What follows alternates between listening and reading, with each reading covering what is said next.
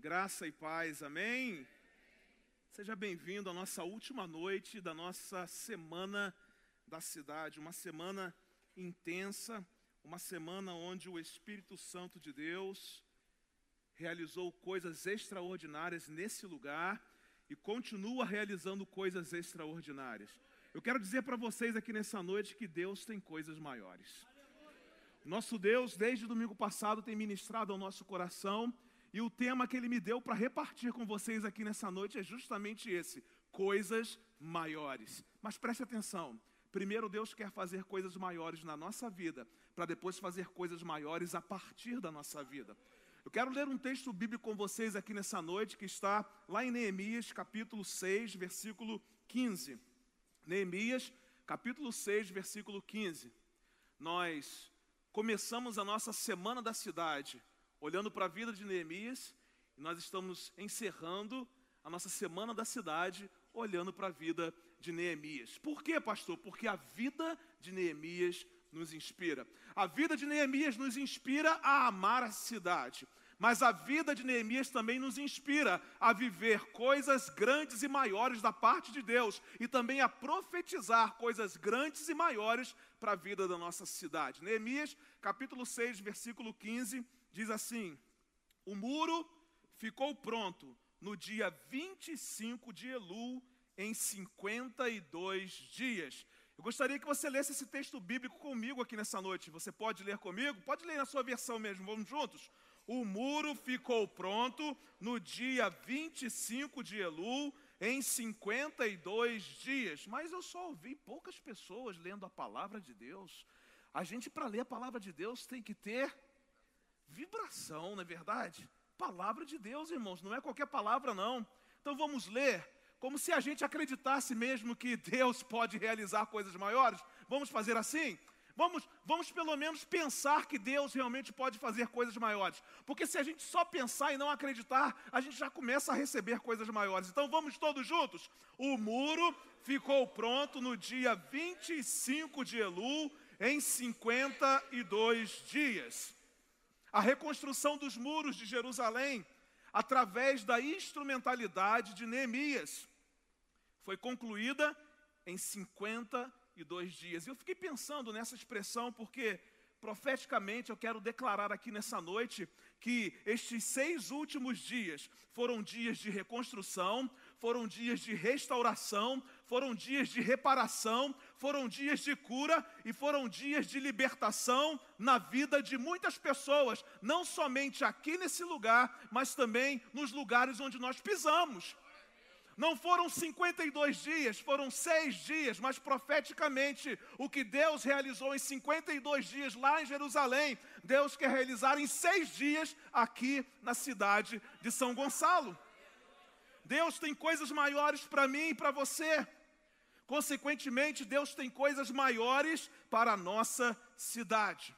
E quando eu me deparo aqui com a história de Neemias, eu consigo ver claramente que Deus só conseguiu realizar coisas maiores pela cidade de Jerusalém, porque Neemias, primeiro, já havia experimentado essas coisas maiores da parte do Senhor. E eu fiquei pensando que eu e você não somos capazes de oferecer e profetizar sobre a cidade de São Gonçalo coisas que nós ainda não temos e nem experimentamos. Só podemos levar a cidade de São Gonçalo a um lugar de quebrantamento se já estivemos nesse lugar. Só podemos levar a cidade de São Gonçalo a um tempo de arrependimento se nós já estivemos nesse lugar. É fácil, irmãos, nós orarmos pela restauração da cidade, mas não permitirmos que Deus restaure a nossa vida. É fácil nós dobrarmos os nossos joelhos e clamarmos a Deus pela reconstrução da nossa cidade, mas não permitirmos que o Espírito Santo de Deus reconstrua a nossa vida. É fácil, queridos, orarmos por um avivamento na cidade, mas não experimentarmos esse avivamento.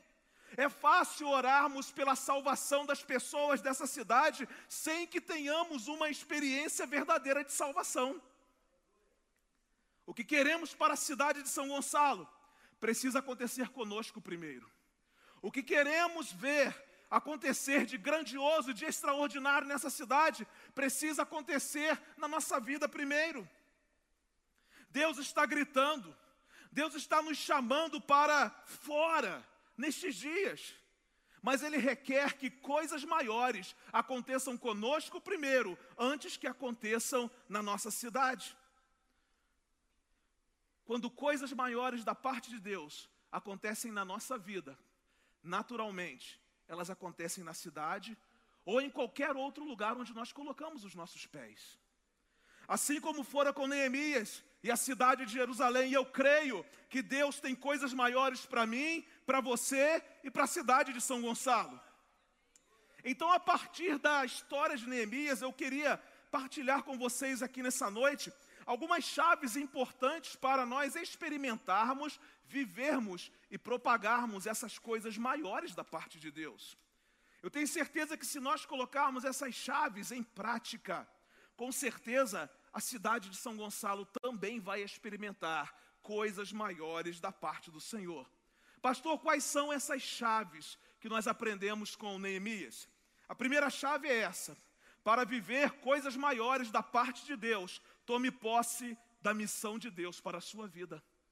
Tome posse da missão que Deus tem para a sua vida. Neemias capítulo 1, versículo 4. Diz assim: Quando ouvi essas coisas, que coisas? Tudo aquilo que havia acontecido na cidade de Jerusalém: muros derrubados, portas queimadas, pessoas passando vergonha, os habitantes de Jerusalém sofrendo opróbio. Então, quando chega nesse versículo 4, aqui Neemias diz: Olha, quando eu ouvi essas coisas, sentei-me e chorei. Passei dias lamentando, passei dias jejuando, passei dias orando ao Deus dos céus. Quando nós lemos o livro de Neemias, nós conseguimos ver que a missão de Deus para a sua vida, ela é desenhada e ela é detalhada ao longo da história. Se você me disser assim, pastor, qual é o versículo que você me dá como base para dizer que Neemias cumpriu uma missão de Deus para a sua vida. Especificamente, nós não encontramos esse versículo bíblico, mas quando nós lemos a história de Neemias, nós nos deparamos com uma vida que cumpriu a sua missão. Nós nos deparamos com alguém que tomou posse de uma missão que Deus havia dado a ele. E o versículo que nós lemos aqui é muito importante porque ele descreve a resposta de Neemias ao ouvir a condição precária de Jerusalém, ao ouvir sobre o sofrimento do seu povo. Neemias aqui, ele descobre que Deus tem uma missão para ele. Ele se sente então comovido e ele busca a orientação de Deus em oração antes de tomar qualquer decisão. Queridos, o livro de Neemias ele serve como uma narrativa histórica que ilustra como ele foi escolhido por Deus para desempenhar um papel fundamental na restauração de Jerusalém e da fé judaica após o exílio. Ele decidiu então pegar essa missão, tomar posse dessa missão de Deus para a sua vida. Neemias poderia ter escutado o que ele escutou e não ter feito nada. Neemias poderia ter escutado o que escutou e ter pego essa missão e ter entregue a outra pessoa para realizar. Mas quando ele ouviu o que havia acontecido com a sua cidade, quando ele ouviu o que havia acontecido com o seu povo, ele disse: É comigo, a missão é para mim, eu tomo posse dessa missão de Deus para a minha vida. Quem vai ajudar nesse processo sou eu, quem vai liderar esse processo sou eu, essa missão é para mim.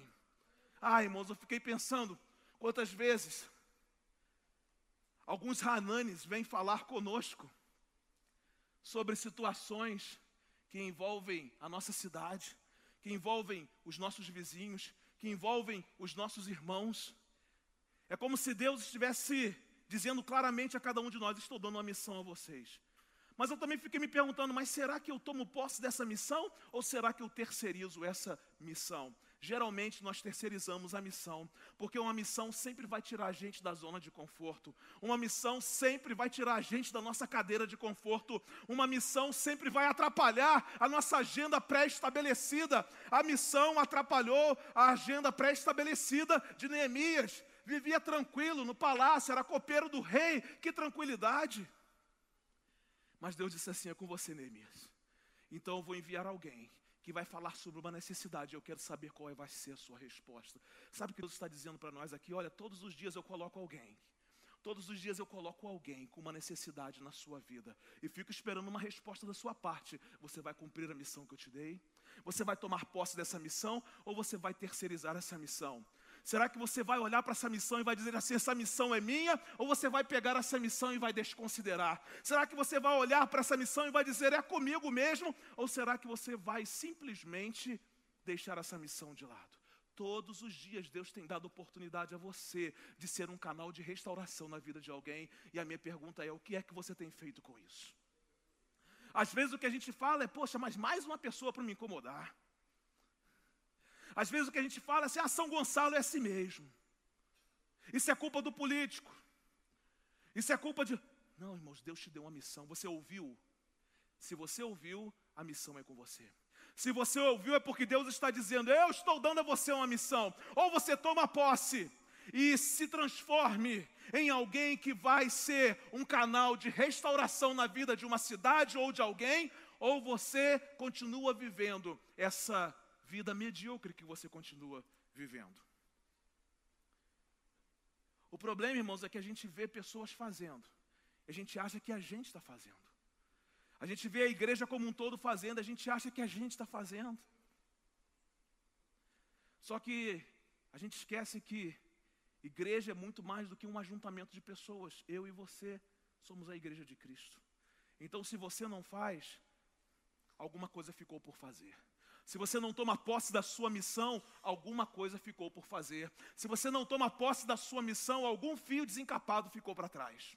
Está dando choque em alguém, está machucando alguém, está arrebentando a vida de alguém, está trazendo doença para a vida de alguém. Então nessa noite Deus está dizendo: meu filho, você quer coisas maiores para a sua vida? Você quer viver coisas maiores? Você quer que a sua cidade viva coisas maiores? Deixa eu dizer uma coisa: eu tenho te dado uma missão todos os dias. Pega essa missão e tome posse. Pega essa missão e tome posse. Essa missão é sua. Que a gente tome posse dessa missão nessa noite. A missão que Deus nos deu. E eu olho para a vida de Neemias. E uma segunda chave me chama muita atenção. Para viver coisas maiores da parte de Deus, aumente a sua paixão pela presença de Deus. Aumente a sua paixão pela presença de Deus. No livro de Neemias existem passagens bíblicas que demonstram o seu compromisso espiritual. Há passagens bíblicas que demonstram que Neemias tinha uma busca constante pela orientação divina. Há muitas passagens que mostram que Neemias tinha uma devoção a Deus. Isso tudo é descrito ao longo da história da vida de Neemias. Neemias, irmãos, não tomava uma decisão sequer sem que ele consultasse a Deus primeiro. E o que é que eu aprendo com essa expressão? Eu aprendo que só leva em consideração a palavra de Deus quem tem paixão pela Sua presença. Só leva em consideração aquilo que Deus diz quem tem paixão pela Sua presença. Irmãos, às vezes nós estamos com os nossos amigos em um ambiente de comunhão, em uma festa, em algum lugar, e nós gostamos de estar ali por causa da presença dos meus amigos, e nós levamos em consideração aquilo que os nossos amigos falam. E às vezes, e eu me incluo nesse aspecto, a gente fala besteira dessa, né? Eu então, né? Mas até as besteiras que eu falo são levadas em consideração. Por quê? Porque as pessoas gostam da nossa presença. Irmãos, quando Deus fala, deve haver paixão pela Sua presença. Se desconsideramos a fala de Deus, é porque desconsideramos a Sua presença. Se desconsideramos aquilo que Deus fala, é porque nós desconsideramos o fato de que precisamos da presença do Senhor na nossa vida. As ações e as atitudes de Neemias refletem a sua profunda fé refletem a sua dependência de Deus durante a missão de reconstrução em Jerusalém.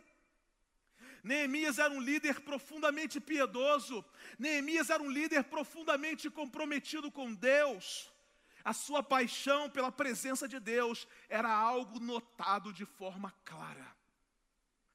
Alguns textos bíblicos vão pautar aquilo que eu acabei de dizer agora. Por exemplo, você pode abrir aí a sua Bíblia em Neemias capítulo 1, a partir do versículo 5. E a gente lê assim: Palavras de Neemias. Então disse eu: Senhor Deus dos céus, Deus grande e temível, fiel à aliança e misericordioso com os que o amam e obedecem aos seus mandamentos. Que os teus ouvidos estejam atentos e os teus olhos estejam abertos para ouvir a oração que o teu servo está fazendo dia e noite diante de ti, em favor de teus servos, o povo de Israel. Confesso os pecados que nós, os israelitas, temos cometido contra ti. Sim, eu e o meu povo temos pecado contra ti agimos de forma corrupta e vergonhosa contra ti, não temos obedecido aos mandamentos, aos decretos e às leis que deste ao teu servo Moisés. Lembra-te agora do que disseste a Moisés, teu servo: se vocês forem infiéis, eu os espalharei entre as nações, mas se voltarem para mim, obedecerem aos meus mandamentos e os puserem em prática, mesmo que vocês estejam espalhados pelos lugares mais distantes debaixo do céu, de lá eu os reunirei e os trarei para o lugar que escolhi para estabelecer o meu nome. Estes são os teus servos, Senhor, o teu povo. Tu os resgataste com o teu grande poder e com o teu braço forte. Senhor, que os teus ouvidos estejam atentos à oração deste teu servo e à oração dos teus servos, que têm prazer em temer o teu nome. Faze que hoje este teu servo seja bem-sucedido, concedendo-lhe a benevolência deste homem. Neemias capítulo 4, versículos 8 e 9. Nós lemos assim: O rei me disse: O que você gostaria de pedir? Aliás, Neemias capítulo 2, versículo 4. O rei me disse: O que você gostaria de pedir?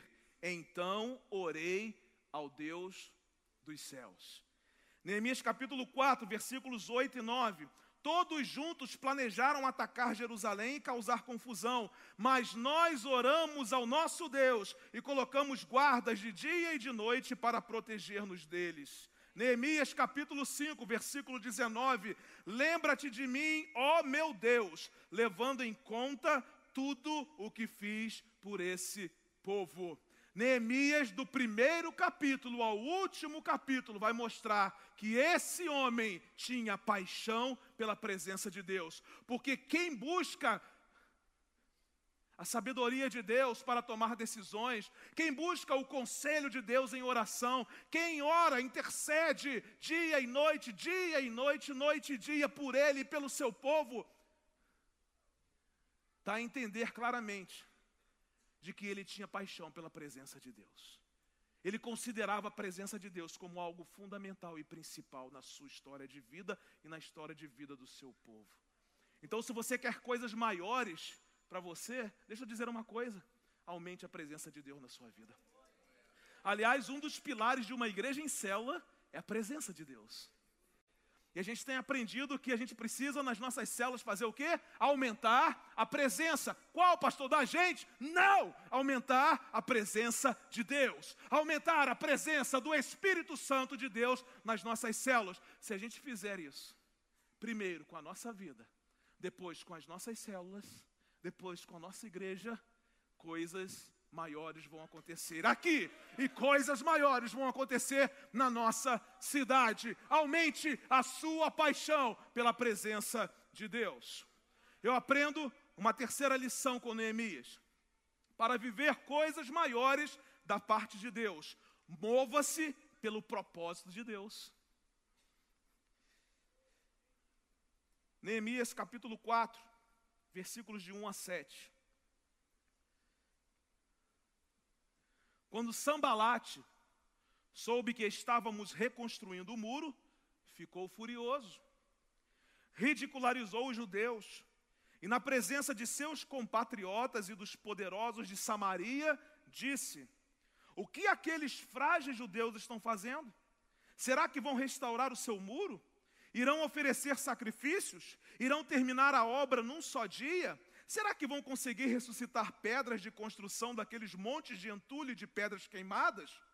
Tobias, o amonita, que estava ao seu lado, completou: pois que construam. Basta que uma raposa suba lá, para que esse muro de pedras desabe. Ouve-nos, ó Deus, pois estamos sendo desprezados. Faze cair sobre eles a zombaria, e sejam eles levados prisioneiros como despojo para outra terra. Não perdoes os seus pecados, nem apagues suas maldades, pois provocaram a tua ira diante dos construtores. Nesse meio tempo, fomos reconstruindo o muro, até que em toda a sua extensão chegamos à metade da sua altura, pois o povo estava totalmente dedicado ao trabalho. Quando, porém, Sambalate, Tobias, os árabes, os amonitas e os homens de Asdod souberam que os reparos nos muros de Jerusalém tinham avançado e que as brechas estavam sendo fechadas, ficaram furiosos. Ah, queridos, nós podemos ver claramente como Neemias se movia pelo propósito de Deus. Porque aqui havia forte oposição. Aqui havia, havia ameaça. Não era ameaça a Marcos Braz, mas era, mas era ameaça direta a Neemias e ao seu povo. Neemias estava diante de, de forte oposição.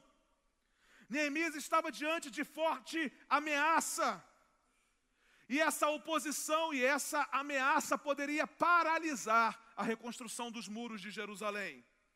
Mas deixa eu dizer uma coisa: Neemias estava convicto de que nada e nem ninguém poderia impedi-lo de se mover pelo propósito de Deus. Que nessa noite, nada e nem ninguém possa impedir você de se mover pelo propósito de Deus. Se Deus tem um propósito para realizar na sua vida e através da sua vida, desconsidere os sambalates, desconsidere os tobias, os árabes, os homens de Asdod, nada e nem ninguém vai impedir você de se mover, de se mover pelo propósito de Deus. Não há coisa melhor na vida do que estar em obediência à palavra. Não há coisa melhor na vida do que estar debaixo do propósito de Deus, realizar o propósito de Deus, se mover pelo propósito de Deus. Neemias sabia que o propósito de Deus era muito maior e muito melhor do que a proposta dos seus inimigos. Por isso que diante dos inimigos que zombavam, diante dos inimigos que conspiravam para impedi-lo, Neemias e o povo permaneceram comprometidos com a obra que Deus os havia chamado a realizar. Quantas vezes nós deixamos de nos mover pelo propósito de Deus por causa de oposição? E posso dizer para você, a maior oposição que você vai encontrar não é a oposição de fora, é a oposição de dentro. É por isso, irmãos, que muitos deixam a igreja. Porque ao invés de se moverem pelo propósito de Deus, se movem pelas propostas do inimigo. Nós aprendemos isso essa semana. Todas as vezes que nós nos movermos pelas propostas humanas, nós vamos fracassar. O resultado final vai ser frustração. O resultado final vai ser amargura. Vai ser sentar e chorar, mas não fazer o que Neemias fez. É sentar, chorar e curtir a sua depressão. Agora, quando você se move pelo propósito de Deus, pode vir Sambalate, pode vir Tobias, pode vir quem for, pode vir o inimigo, pode ameaçar, ele pode, ele pode dizer até que vai matar você. Mas você não tem tempo para isso, sabe por quê? Porque você está se movendo pelo propósito de Deus. Deus tem uma grande obra para realizar na sua vida, assim como Deus tinha uma grande obra para realizar através de Neemias. Na reconstrução dos muros, Neemias falou: Não, Senhor, eu não posso parar a obra por causa desses camaradas aí, não. Eu vou desconsiderar, irmãos, a gente tem dado muito ouvido aos inimigos e temos desconsiderado a voz de Deus sobre a nossa vida. E todas as vezes que a gente dá ouvidos ao inimigo, a gente paralisa a obra que Deus começou a realizar através da nossa vida. Por isso que a Bíblia diz que Deus ainda não completou a obra. Não é porque falta recursos da parte dele, não. É porque muitas vezes quem interrompe essa obra somos nós mesmos. Muitas vezes quem está interrompendo essa obra somos nós, quando nós damos ouvido aos sambalates e aos tobias desse tempo. Quando nós deixamos de nos mover pelo propósito de Deus e começamos a nos mover pelas propostas humanas. A proposta humana sempre vai oferecer a você uma dificuldade. O propósito de Deus sempre vai oferecer a você um desafio. Vai ser sempre assim. Por isso que a gente gosta de se mover pela proposta humana, porque ela é muito mais cômoda para nós. Só que o propósito de Deus te leva a um nível diferente. O propósito de Deus te leva a experimentar coisas que você nunca experimentou. O propósito de Deus te leva a ver coisas que você nunca viu. O propósito de Deus o leva a receber, tomar posse, celebrar e repartir coisas maiores. Mova-se pelo propósito de Deus. Neemias demonstrou a sua dependência de Deus através da oração. E quando a gente lê toda a história de Neemias, a gente vai ver que ele organizou o povo de forma estratégica, colocando trabalhadores com suas ferramentas em uma mão e armas na outra. Neemias continuou a liderar e inspirar o povo com palavras de encorajamento e confiança em Deus. Neemias permaneceu comprometido com a obra, recusando-se a ser desviado pelas ameaças e pelo desânimo. Sabe por quê? Porque Neemias decidiu mover-se pelo propósito de Deus. Que nessa noite você decida se mover pelo propósito de Deus. Os sambalates vão cair, os Tobias vão cair Sabe aquela galera que é sempre do contra? Vai cair. Em nome de Jesus. Mova-se pelo propósito de Deus. Experimente grandes coisas. Eu aprendo uma quarta lição, uma quarta chave com Neemias. Para viver coisas maiores da parte de Deus, mantenha o seu foco concentrado em Deus. O seu foco precisa estar concentrado em Deus. Neemias capítulo 6, Olha aparecendo essa galera de novo aí, ó. A partir do versículo 1. Se fosse menino, Gabi, ó, Sambalate, Tobias, Gesem. Quando Sambalate, Tobias, Gesem, o árabe, e o restante de nossos inimigos souberam que eu havia reconstruído o muro e que não havia ficado nenhuma brecha, preste atenção, e que não havia ficado nenhuma e que não havia ficado nenhuma.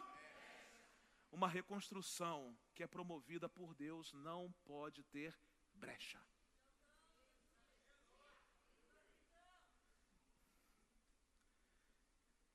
Embora até então eu ainda não tivesse colocado as portas nos seus lugares, Sambalat e Gesem mandaram-me a seguinte mensagem: Venha, vamos nos encontrar num dos povoados da planície de Ono. Eles, contudo, estavam tramando fazer-me mal. Por isso enviei-lhes mensageiros com esta resposta: Estou executando um grande projeto e não posso descer. Por que parar a obra para ir encontrar-me com vocês? Eles me mandaram quatro vezes a mesma mensagem, e em todas elas dei-lhes a mesma resposta. Irmãos, que coisa extraordinária. Neemias mesmo diante dessa oposição toda que ele estava sofrendo, essa galera não parava, não parava um minuto sequer. O objetivo deles realmente era prejudicar, era parar a obra. Eles queriam atrapalhar tudo. Mas diante disso tudo, Neemias conseguiu manter o seu foco concentrado em Deus. Sabe qual é o maior problema dos nossos dias, e nós temos aprendido isso e aprendemos isso essa semana, são as distrações. As distrações. Como nós nos distraímos. E essas distrações nos levam a perder o foco do que é principal. Nós nos distraímos com muitas coisas. Substituímos Deus e dizemos que são coisas comuns do dia a dia. Mas se você substitui Deus por coisas comuns do dia a dia, eu pergunto: por que, que você quer passar a eternidade com Ele? Se aqui você nunca teve tempo para Ele, se aqui você nunca teve vontade de estar com Ele, vontade de conversar com Ele, por que você gostaria então de passar a eternidade com Ele? Irmãos, não houve distração que fosse capaz de fazer com que Neemias tirasse o foco dele do Senhor. Assim tem que ser na nossa vida, não pode existir uma distração sequer que nos faça tirar o foco do que é principal. Deus é o principal na nossa vida. Neemias aqui ele foi capaz de discernir que essas reuniões planejadas pelos seus inimigos era uma tentativa de desviá-lo da sua missão, do seu compromisso com Deus, toda distração vai levar você a se desviar da missão que Deus te deu. Toda distração vai levar você a se desviar do seu compromisso com Deus. Toda distração vai levar você a não se mover mais pelo propósito de Deus. Quem prefere distração não está apto para receber e experimentar coisas maiores da parte de Deus. Você prefere distração? Lamento dizer que você não vai ter condições de experimentar grandes coisas da parte de Deus. Porque só experimenta grandes coisas da parte de Deus quem mantém o seu foco nesse Deus das grandes coisas. Neemias manteve sua determinação e seu foco na obra que Deus o havia chamado para realizar. Eu gosto da resposta de Neemias: não posso descer. Ah, irmãos, quando alguém tentar paralisar você, você diga assim: Eu não posso descer. Não posso descer. Eu não posso me distrair. Não posso, não posso. Você está... E a gente sabe exatamente quem é que quer distrair a gente. A gente sabe exatamente quem é que quer fazer a gente tirar o foco de Deus. E quando alguém vier, diga assim: meu irmão, eu quero experimentar coisas maiores da parte de Deus. Não posso descer. Não posso conversar com você. Não posso, porque você vai me distrair. O meu foco está no Senhor. Pastor Fabiano Ribeiro, ele disse uma coisa uma vez muito interessante. Ele estava discipulando um jovem e ele disse assim: Meu filho, eu estou indo para lá. Você quer ir? Então vamos comigo. Agora, se você quiser me distrair, você fica para trás e eu vou. E tem que ser assim, irmãos. Porque tem gente que, que quer atrasar o nosso processo. Tem gente que não quer nos ver experimentar coisas maiores da parte de Deus. São aqueles espectadores que olham e falam assim: ah, não é possível, vou começar a perturbar. Não é possível, olha como o Wallace está vivendo coisas maiores. Não, agora eu vou. O Wallace diga para ele assim: não posso descer. Não posso descer. Irmãos, quando alguém vier com uma proposta para distrair você, você diga: não posso descer. Não posso. Essa distração não vai alcançar o meu coração. Neemias permaneceu ali fiel à sua missão, porque ele se manteve concentrado no Senhor. Ele recusou a se distrair com outras coisas, e isso refletiu a sua dependência de Deus para superar obstáculos e continuar a sua obra. A sua determinação e a sua fé foram fundamentais para manter o seu foco em Deus. Quer viver coisas maiores? Olhe para o Senhor. Olhe para o Senhor, mantenha o seu foco em Deus. Sabe, tem algumas circunstâncias da nossa vida que a gente vai dizer como Josafá, ah, Senhor, o meu exército é pequeno demais. Nós não temos força e nem sabemos o que fazer. Ah, mas uma garantia eu tenho: os meus olhos estão fixos no Senhor. O meu foco está concentrado no Senhor. Tem dias na nossa vida que a gente não sabe o que fazer.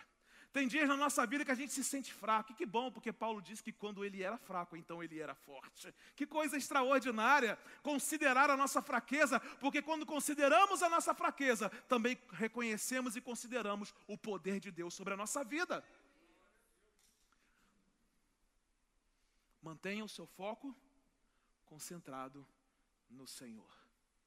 Quinta chave que a gente aprende com Neemias aqui nessa noite para viver coisas maiores da parte de Deus, viva debaixo da autoridade de Deus. Viva debaixo da autoridade de Deus. O Senhor nos ungiu. O Senhor nos deu a autoridade. A missionária Jane Mara falou sobre isso. A autoridade. Eu e você temos autoridade. Não nossa, mas uma autoridade concedida pelo Senhor. Se recebemos essa autoridade concedida pelo Senhor, precisamos viver debaixo dessa autoridade, de acordo com essa autoridade. Neemias capítulo 5, versículos 15 e 16 diz assim: Os governantes anteriores, aqueles que me precederam, puseram um peso sobre o povo e tomaram deles 480 gramas de prata, além de comida e vinho. Até os seus auxiliares oprimiam o povo, mas, por temer a Deus, não agi dessa maneira. Ao contrário, eu mesmo me dediquei ao trabalho neste muro. Todos os meus homens de confiança foram reunidos ali para o trabalho. Parece ser um texto comum, parece ser um texto que não nos aponta para o fato de que Neemias tinha autoridade recebida de Deus e vivia debaixo dessa autoridade, mas nada disso. Nós encontramos aqui nesse texto evidências claras de como Neemias vivia debaixo da autoridade de Deus em sua liderança e o governo em Jerusalém. Neemias demonstra sua submissão à autoridade de Deus ao afirmar que ele não agiu de maneira opressora ou tirânica em relação ao povo judeu. Ele poderia, poderia, porque os seus antecessores assim fizeram, mas como ele vivia debaixo da autoridade de Deus, ele sabia que ele não poderia agir da mesma maneira que os seus governantes anteriores agiram. Irmãos, o que, que é viver debaixo da autoridade de Deus? É fazer aquilo que Deus quer que a gente faça, da maneira dele, do jeito dele. Não importa se quem veio antes de nós fez diferente. Não importa se quem veio antes de nós foi opressor, foi maledicente. Não, não importa se quem veio antes de nós foi, foi alguém ruim, mal para o povo. Não, não importa. Importa que quando nós chegarmos, a autoridade de Deus chega. Importa que quando nós chegarmos, aqueles que vivem debaixo da autoridade de Deus chegam. E quem vive debaixo da autoridade de Deus não age da mesma maneira como esse mundo age não é tirânico como esse mundo é tirânico. A autoridade de Deus não é para mostrar tirania, mas é para trazer cura, restauração, reconstrução, poder, salvação. Neemias reconhece que sua autoridade terrena está sujeita à autoridade divina. Então ele se compromete a agir com justiça e com integridade. Ele vivia conscientemente debaixo da autoridade divina. Quem vive debaixo da autoridade divina pensa mil vezes antes de agir, porque ele sabe que as suas ações precisam estar em concordância com quem lhe concedeu autoridade. Por isso que Neemias não era igual àqueles que o antecederam. Neemias foi capaz de tomar decisões, não que o favorecessem, nem que dessem glória a ele, mas todas as decisões que Neemias tomou honraram a Deus e honraram aos princípios do Senhor. Sabe o que é isso? É viver debaixo da autoridade de Deus. Não é o nosso nome não é o nome da nossa igreja, mas é o nome de Deus. É o nome daquele que tem toda a autoridade no céu e na terra e que decidiu compartilhar essa autoridade conosco, que decidiu partilhar essa autoridade conosco, que decidiu conceder essa autoridade a nós. Não há coisa melhor do que viver debaixo da autoridade de Deus, porque quem vive debaixo da autoridade de Deus experimenta coisas maiores. A última chave que Neemias nos ensina.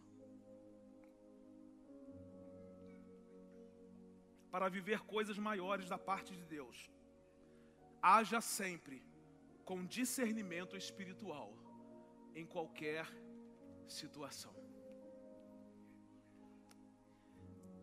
Neemias capítulo 13, versículo 14 Capítulo 13 é o último capítulo do, livro de Neemias. Eu quero ler esse versículo 14, mas eu gostaria que você mantivesse a sua Bíblia aberta aí no capítulo 13 de Neemias. Lembra-te de mim por isso, meu Deus, e não te esqueças do que fiz com tanta fidelidade pelo templo de meu Deus e pelo seu culto. Irmãos, o capítulo 13 de Neemias, ele é um capítulo lindo porque ele vai falar sobre as últimas reformas que Neemias fez em Jerusalém. Em cada detalhe de cada reforma, Neemias sempre agiu com discernimento espiritual. Se você ler o capítulo 13 inteiro, você vai ver que em cada detalhe de cada reforma, Neemias agiu com discernimento espiritual. Esse discernimento ele é evidenciado pela dedicação contínua à lei de Deus ele é evidenciado pela manutenção da santidade no meio do povo de Israel. Algumas coisas que Neemias fez aqui no capítulo 13. Ele confrontou os problemas de profanação do templo de Jerusalém. Neemias mostrou zelo ao abordar e corrigir a falta de respeito com o dia de descanso. Neemias repreendeu os líderes de Israel por casamentos mistos que eram contrários à vontade de Deus. Neemias trabalhou para restaurar a pureza do povo de Israel. Neemias exortou o povo a trazer seus dízimos e ofertas ao templo, a fim de sustentar o serviço religioso e os sacerdotes. Neemias, em cada detalhe, em cada aspecto, em cada situação, agiu com discernimento espiritual. Corrigiu as coisas, não da sua forma, mas da forma de Deus. Às vezes nós queremos corrigir as coisas da nossa forma, da maneira como nós pensamos, da maneira como nós achamos melhor. Mas quando a gente lê o capítulo 13, a gente vê que Neemias corrigiu as coisas da maneira de Deus. Corrigir as coisas da maneira de Deus mostra discernimento espiritual. Você olha para uma situação e ao invés de pensar numa solução para essa situação, a partir de um conhecimento humano, você começa a pensar na solução a partir daquilo que Deus libera sobre a sua vida. Isso é discernimento espiritual. É chegar em cada detalhe de cada momento, de cada situação e dizer assim: Senhor, o que é melhor para esse momento? Qual é a solução do Senhor para esse, para esse tempo? E a gente vai ver que Neemias foi colocando as coisas no lugar. Porque Neemias precisou se ausentar de Jerusalém durante um tempo. E quando voltou, algumas coisas tinham saído do lugar. Mas como ele era um homem que tinha discernimento espiritual, ele pôde colocar as coisas no lugar não por causa dele, mas por causa de quem operava através dele. As coisas vão ser colocadas no lugar não por causa da sua vida, mas por causa de quem opera na sua vida. As coisas nessa cidade vão ser colocadas no lugar não por causa das pessoas dessa cidade, mas por causa daquele que vai operar nas pessoas dessa cidade. Neemias agiu com discernimento espiritual, mostrando a sua humildade, mostrando a sua dependência em Deus em todas as suas ações. Seis chaves que permitiram Neemias viver coisas maiores da parte de Deus e que permitiram a cidade de Jerusalém viver coisas maiores da parte de Deus. Eu gostaria de convidar você a ficar em pé neste momento. Eu quero concluir a minha mensagem aqui nessa noite.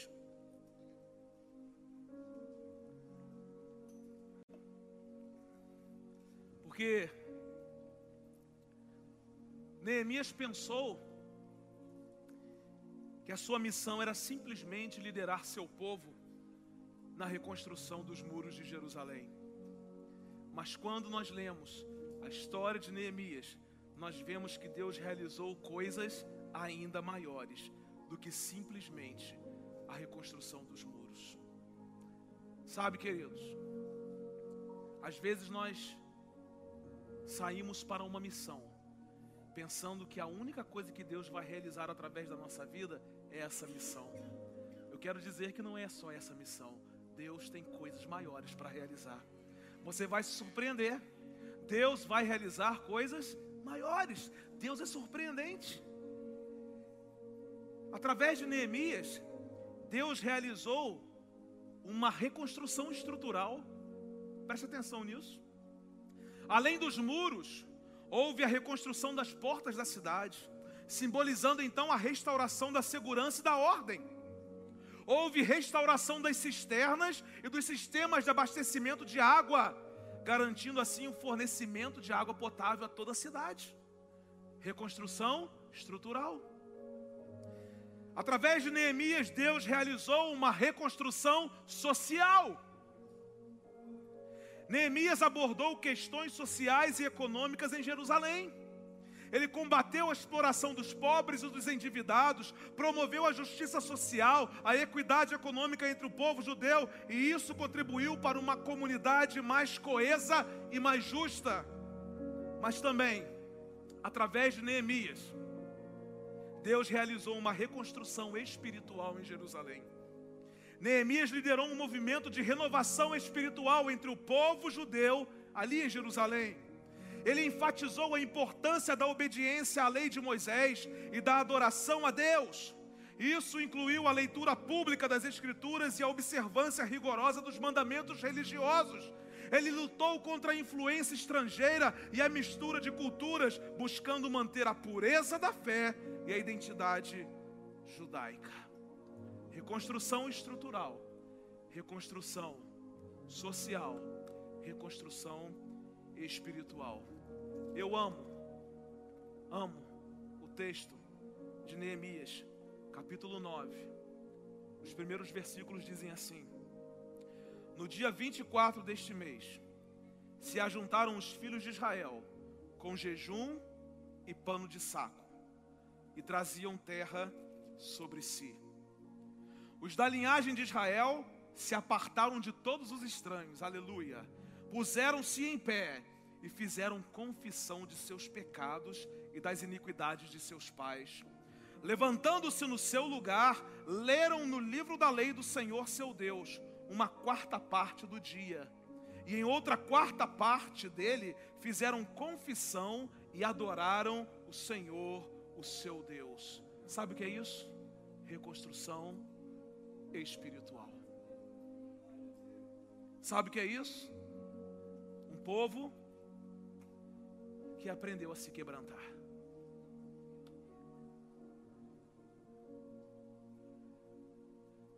Esse quebrantamento da cidade acontece com o nosso quebrantamento. Nós temos muitas justificativas, mas quem é bom de justificativa é ruim de quebrantamento. Nós temos muitos argumentos, mas aqueles que são bons de argumentos são ruins de quebrantamento. Deus nessa noite quer quebrar os nossos argumentos, para que saiamos desse lugar quebrantados, para viver coisas maiores. Gente, você já pensou em tudo o que Deus deseja realizar em sua vida? Agora, você já pensou em tudo que Deus quer realizar a partir da sua vida? Você acha que Deus só quer que você venha aqui, sente nessas cadeiras e ouça um pastor pregando, ouça alguém cantando, ouça alguém dando um testemunho. Não! Deus tem coisas maiores para você. E Deus tem coisas maiores para fazer além de você, a partir de você, através de Neemias. Deus realizou coisas maiores na cidade de Jerusalém. Através da minha vida, através da sua vida, Deus quer realizar coisas maiores na cidade de São Gonçalo. Pastor, mas o que precisamos fazer primeiramente? tomarmos posse da missão de Deus para a nossa vida, aumentarmos a nossa paixão pela presença de Deus, movermos-nos pelo propósito de Deus, mantermos o nosso foco concentrado em Deus, vivermos debaixo da autoridade de Deus, agirmos sempre com discernimento espiritual em qualquer situação, porque eu creio, irmãos, que grandes coisas estão por vir. Grandes coisas vão acontecer na minha vida.